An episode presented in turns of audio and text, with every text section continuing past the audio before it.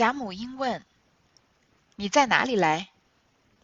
宝琴道：“在园里林姐姐屋里，大家说话。”贾母忽想起一事来，忙唤一个老婆子来，吩咐她到园里各处女人们跟前嘱咐嘱咐，留下的喜姐儿和四姐儿，虽然穷，也和家里的姑娘们是一样，大家照看精心些。我知道咱们家的男男女女都是一个富贵心，两只体面眼，未必把他两个放在眼里。有人小看了他们。我听见可不依。婆子应了，方要走时，鸳鸯道：“我说去吧，他们哪里听他的话？”说着，便一径往园子来。前面贾母正在说王熙凤被邢氏欺负的事情，然后突然薛宝琴来了嘛，所以贾母就接着问薛宝琴从哪里来。宝琴就说啊，她是在园里的林姐姐屋里，林黛玉那儿，大家说话呢。贾母忽然想起一件事，就换了一个老婆子来说啊，叫她到园子里面，就是大观园里面各处女人跟前面嘱咐嘱咐，因为她不是留了两个小女孩，一个叫喜姐儿，一个叫四姐儿嘛，因为她们长得活泼可，这个长得可爱，然后性格又比较活泼乖巧。说他们虽然是穷人家的孩子，但是呢，也跟咱们家里的姑娘是一样，大家照看要精心些，不能因为他们来自比较穷的家庭就对他们怠慢了。你也知道，我也知道咱们家的男男女女啊，都是一个富贵心，两只体面眼，就是说，呃，一个人眼这个野心比较大，然后眼光比较高的意思，就是比较是看人下菜碟儿的意思吧。未必把他们两个放在眼里。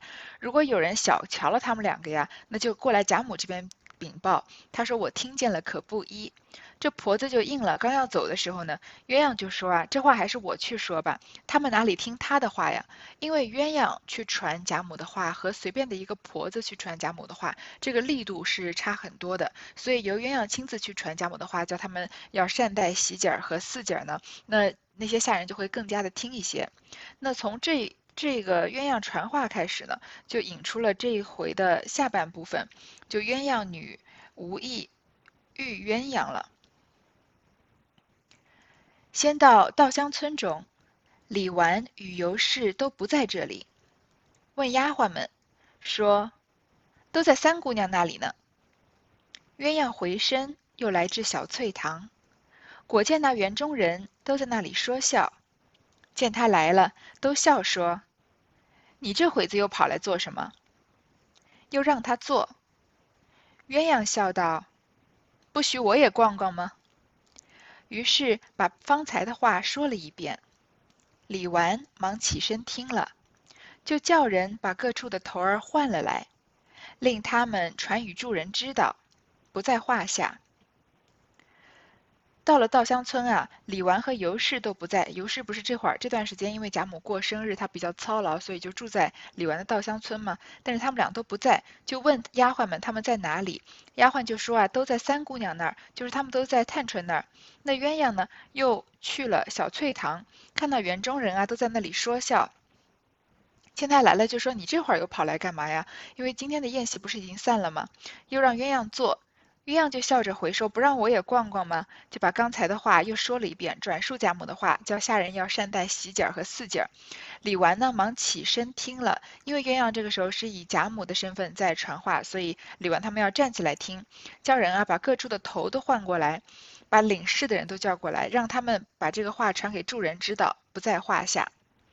可以，这里可以看出来，贾母这个人，她的心地也是真正的善良，所以她对比较呃贫穷家人、贫穷人家的孩子，不仅是嗯关照，而且是发自内心的喜爱。所以喜姐儿和四姐儿，其实她觉得喜欢、觉得可爱，就留在身边玩一玩，不需要特地的去传话让下人善待他们。但是贾母还是这样做了，就表现说，表现出贾母这个人还是比较心比较慈的。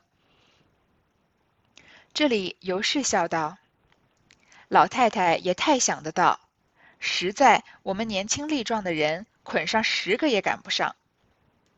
李纨道：“凤丫头仗着鬼聪明，还离脚宗儿不远，咱们是不能的了。”鸳鸯道：“爸哟，还提凤丫头、虎丫头呢，她也可怜劲儿的，虽然这几年没有在老太太、太太跟前有个错缝儿，暗里也不知得罪了多少人。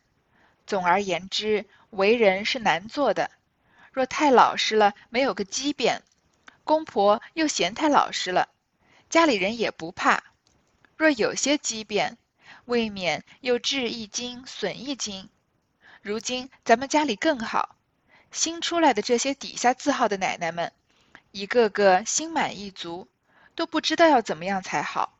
稍有不得已，不是背地里咬舌根，就是挑三窝四的。我怕老太太生气，一点也不肯说，不然我告诉出来，大家别过太平日子。这不是我当着三姑娘说，老太太偏疼宝玉，有人背地里怨言还罢了，算是偏心。如今老太太偏疼你，我听着也是不好。这可笑不可笑？探春笑道：“糊涂人多，哪里较量的许多？我说倒不如小人家人少，虽然寒素些，倒是欢天喜地，大家快乐。我们这样，我们这样人家人多，外头看着我们不知千金万金小姐，何等快乐！殊不知我们这里说不出来的烦难更厉害。”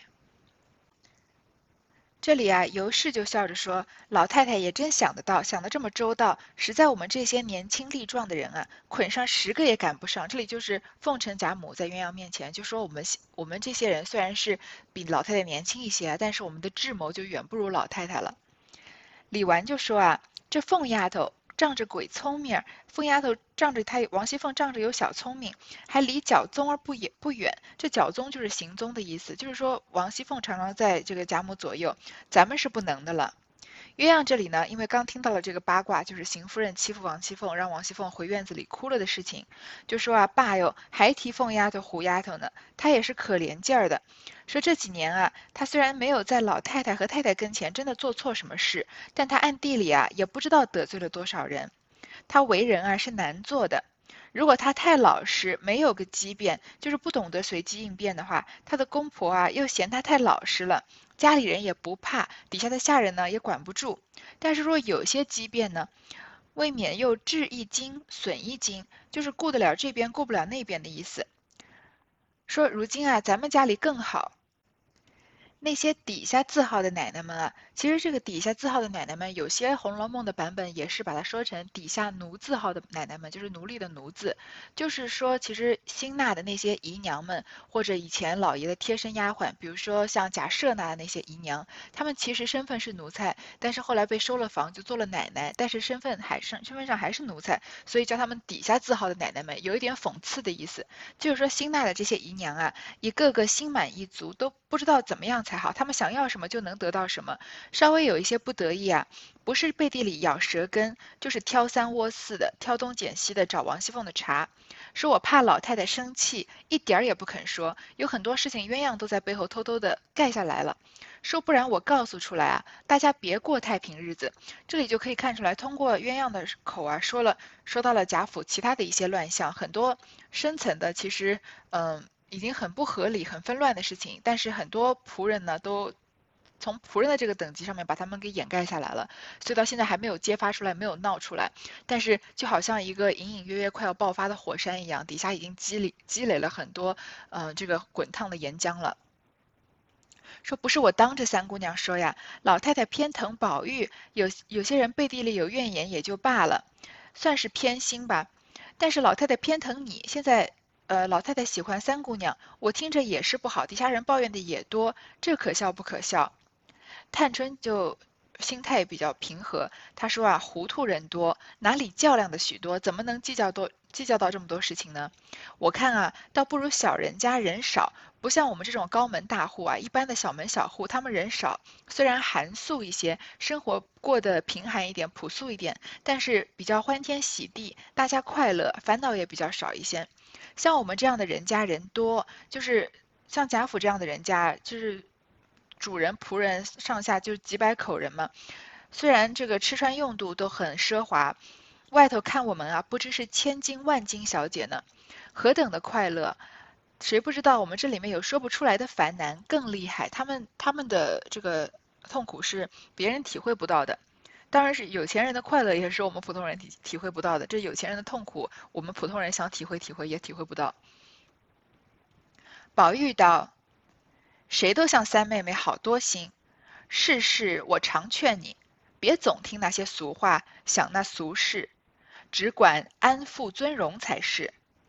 比不得我们没这轻浮，该硬着闹的。”尤氏道：“谁都像你。”真是真是一心无挂碍，只知道和姊妹们玩笑，饿了吃，困了睡。再过几年，不过还是这样，一点后事也不虑。宝玉道：“我能够和妹妹们过一日是一日，死了就完了，什么后事不后事？”李纨等都笑道：“这可又是胡说！就算你是个没出息的，终老在这里。”难道他姊妹们都不出门的？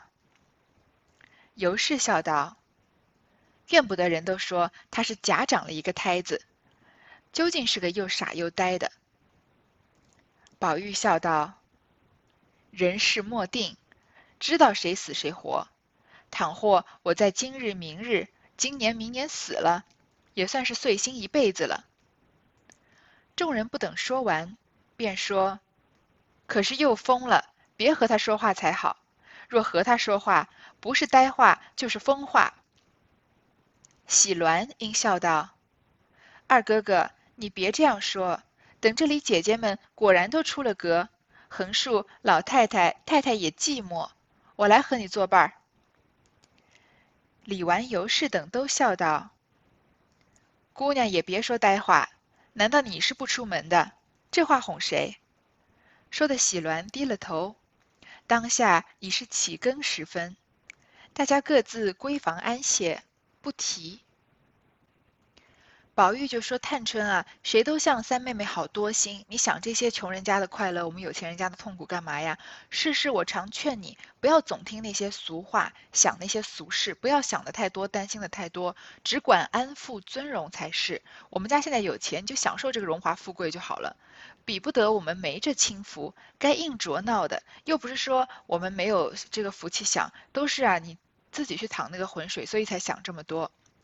尤氏就说啊，哪能人人都像你啊，真是一心无挂碍，就知道和姐妹们玩笑，饿了就吃，困了就睡，这样混日子啊。再过几年，不过还是这样，一点后事也不虑，完全不想自己的前程、前程和未来啊。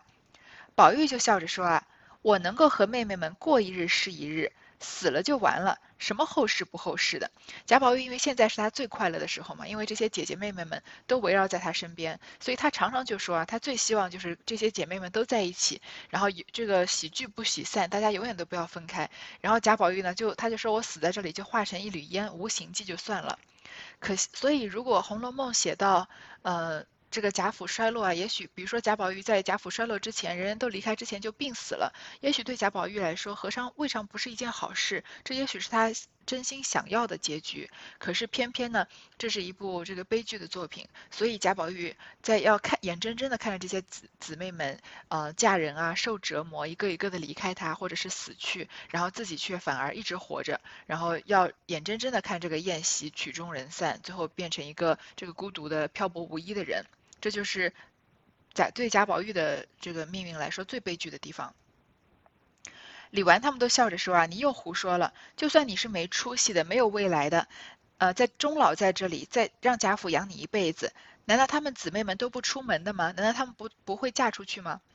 尤氏就笑的笑着说啊，怨不得人家都说他长了一个假假长了一个胎子，好像看上去是个这个聪明伶俐的人，其实啊是又傻又呆的。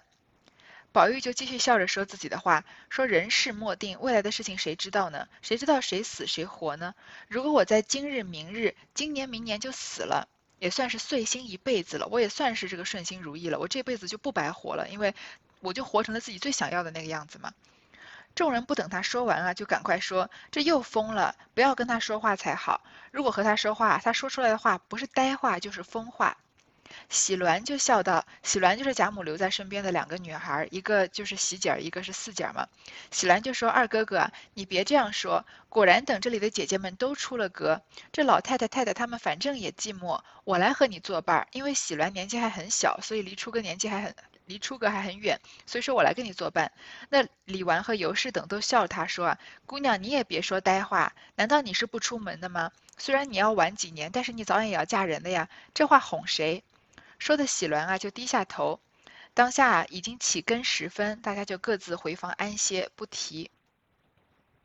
且说鸳鸯一进回来，刚至园门前，只见角门虚掩，犹未上插。此时园内无人来往，只有该班的房内灯光掩映，微月半天。鸳鸯又不曾有伴，也不曾提灯笼，独自一个，脚步又轻。所以该班的人皆不理会，偏生又要小姐，因下了甬路，寻微草处，行至一湖山石后大桂树荫下来，转过石后，只听一阵衣衫响，吓了一惊不小。定睛一看，只见是两个人在那里，见他来了，便想往石后树丛藏躲，鸳鸯眼尖。趁月色，见准一个穿红裙子、梳蓬头、高大丰壮身材的，是迎春房里的思琪。鸳鸯只当他和别的女孩子也在此方便，见自己来了，故意藏躲，恐吓着耍。因便笑叫道：“思琪，你不快出来，吓着我，我就喊起来当贼拿了。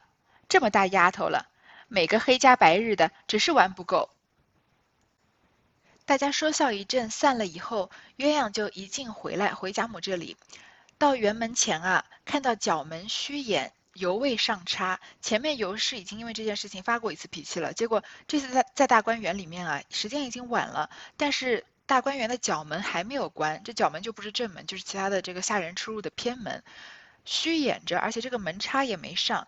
这个时候园内呢，没有人来往，只有该班的房内灯光掩映。微月半天，只有这个当班的人房内有一点点的光，然后天上有一点点的月亮。那这里又特地说啊，鸳鸯因为他不曾有伴，也不曾提灯笼，所以他一个人就在黑暗里面独自着，独自走着。那他一个女孩子嘛，脚步又轻，所以该班的人呢皆不理会，没有人带他，也没有人大声的跟他说话，所以他就在这里遇到了一对他不应该遇到的人。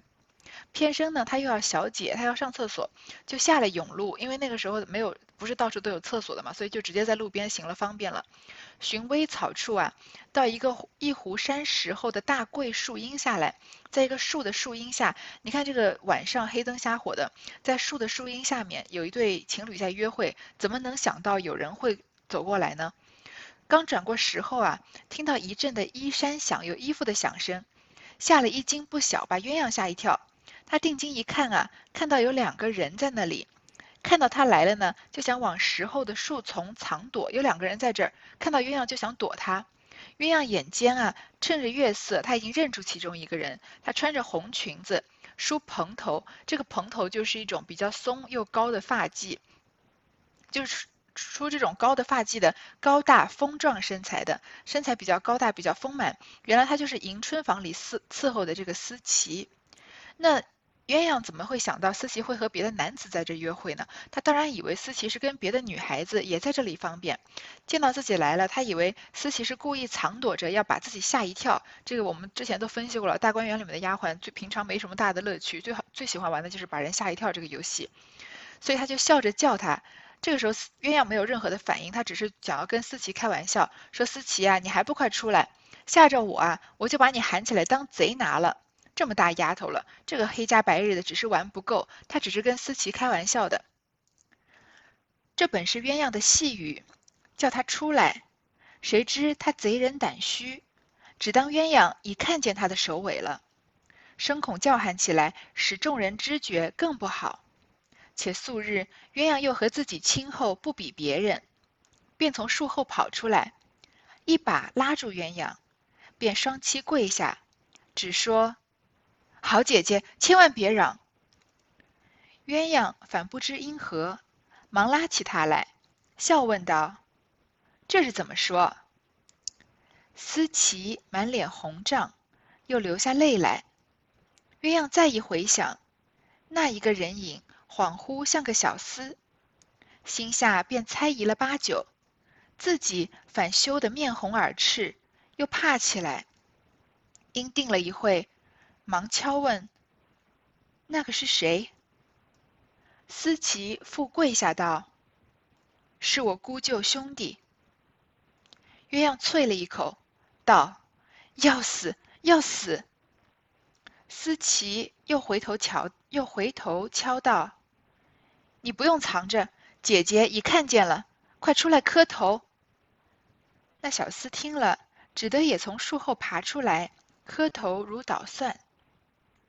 本来鸳鸯是以为思琪跟他开玩笑的，和另外一个小丫头，所以就这样喊他出来，说：“你再不出来，我就把人喊把你把人喊过来，当把把你当贼抓起来。”谁知道，因为思琪他是做贼心虚，心虚，因为他在月光下和自己的表兄在约会，所以他以为鸳鸯已经看见他的首尾了，以为鸳鸯什么都看到了，深恐他真的叫起来啊，被别人知道更不好，因为这个事情捅出来，那思琪是命都要没有了的，因为这个仆人卖给贾家，他基本上就是贾家的人，是没有自己的自主权的。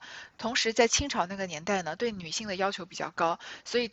这个结婚当天晚上见到丈夫都是很正常的事情。第一次见丈夫，那何谈婚前还跟别人能在这个月光下约会呢？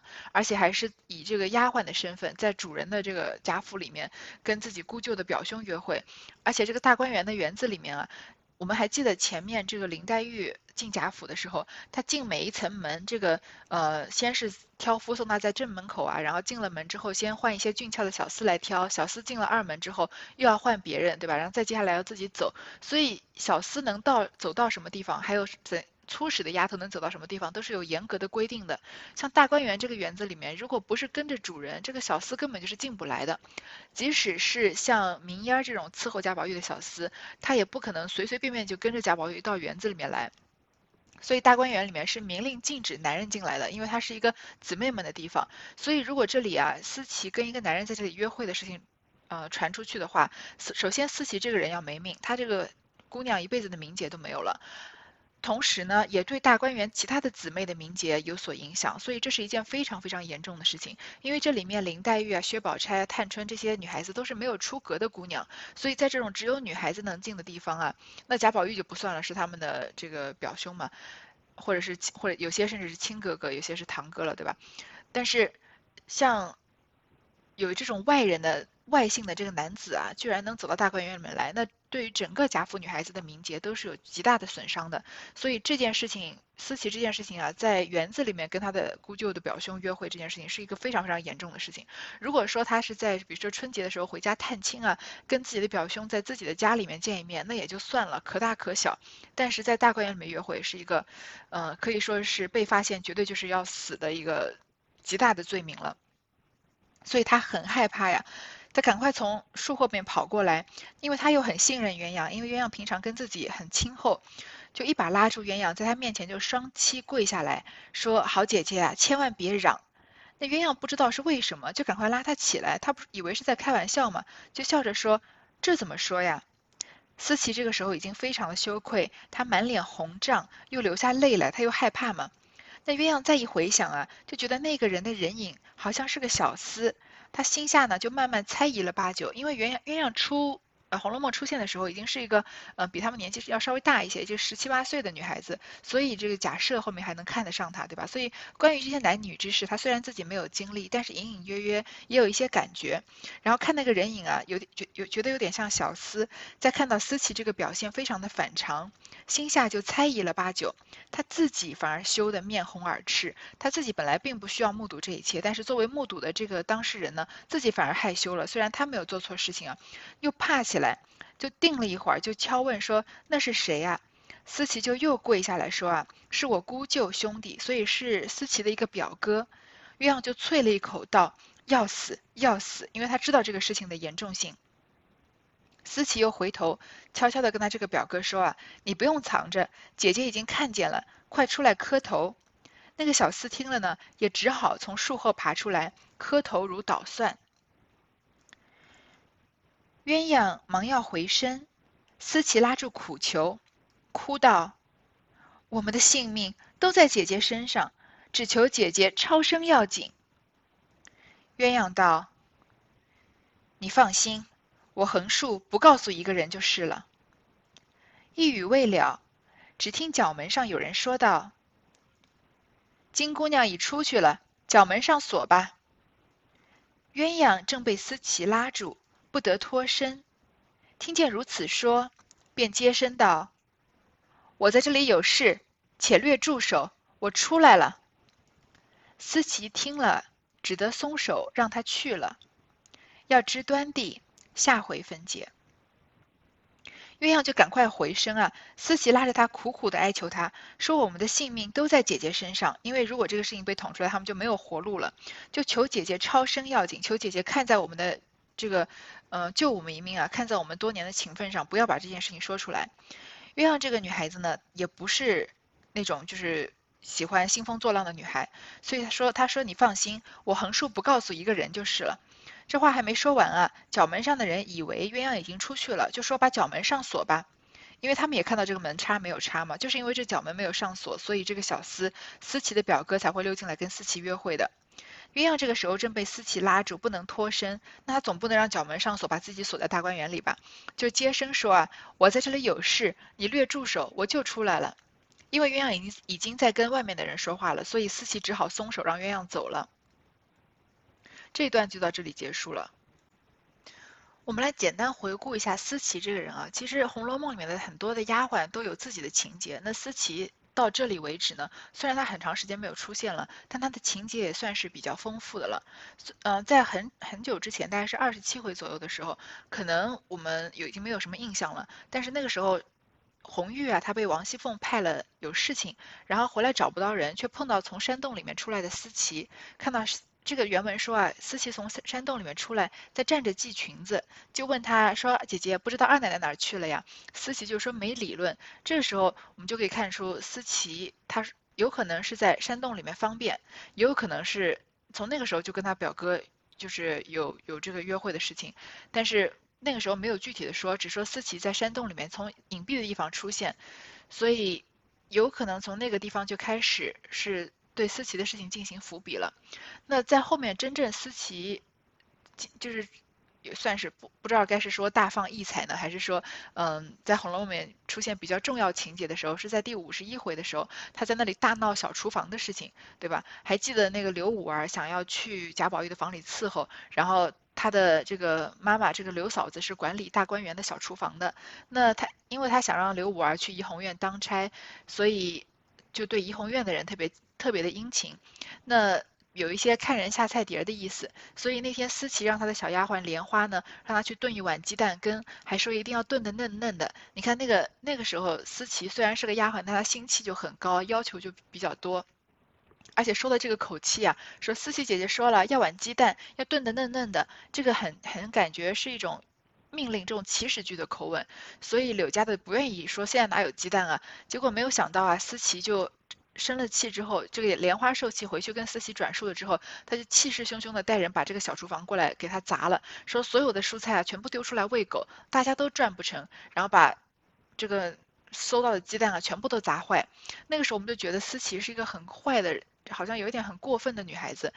为什么？因为自己想要吃个鸡蛋，然后不给又不给钱嘛？因为其他人想吃东西都会给刘家的钱。当然，刘嫂子她是一个。也是一个看人下菜碟的人，所以她有她的错误。但是这个这次的冲突啊，感觉更大的成分是思琪在借题发挥，在闹事。因为他虽然伺候他伺候的迎春啊是个二木头，好像是一个很懦弱的人，但是想不到思琪这个人啊性格就特别刚烈，就因为自己受了这点委屈啊，他就敢要打砸这个小厨房。而且思琪的在贾府呢是有一些有一些。呃，根基的，他的姥姥是这个王善保家的，那王善保家的也是邢夫人的陪房，所以思琪也算是在贾府里面比较有比较有嗯，因为有背景的一个这个丫鬟，所以她打砸小厨房的事情，最后也并没有闹出什么大事来。但是从前面的这个这几件事情来看，思琪这个人就是有一种很刚烈的性格，也就是因为他这样子比较不太在乎。嗯，这个规矩的约束，因为主人这个作为仆人，怎么可能在大观园里面自自己这个闹起来，让这不是让主人脸上难看吗？但是思琪并没有这样的想法，就因为他有这样子刚烈的性格和比较嗯不比较不太。受这个约束规矩所束缚的这个性格，所以在《红楼梦》的所有丫鬟里面，是思琪这样的丫鬟才会去跟她的表哥在晚上的大观园里面私自约会的。我们后面的能看得出来，其实思琪并不觉得跟自己的表哥约会有什么不对，虽然那个是。在那个年代的礼法所束缚，人们都觉得这样子是非常不道德，或者是对一个女孩子家来说，就是可以用死来惩罚她的一种错误性的行为。但是在思琪看来呢，她认为他们两个是真心相爱，并没有什么错误。其实，嗯，从思琪的那个年代，就是。在清朝那个年代来看，思琪的那样的观点啊，是领先了那个时代很多很多的，可以说是跟我们这个时代齐头并进了。那从而也可以看得出来，曹雪芹也是通过思琪这样的一个人的性格，表现出了曹雪芹领先那个年代很多的一些价值观了。那关于思思琪的事情和关于思琪跟表哥约会啊，引发出了一系列最后不可收拾的大观园自己抄检自己大观园的呃贾府抄检大观园的事情呢，我们就留到下一回再说了。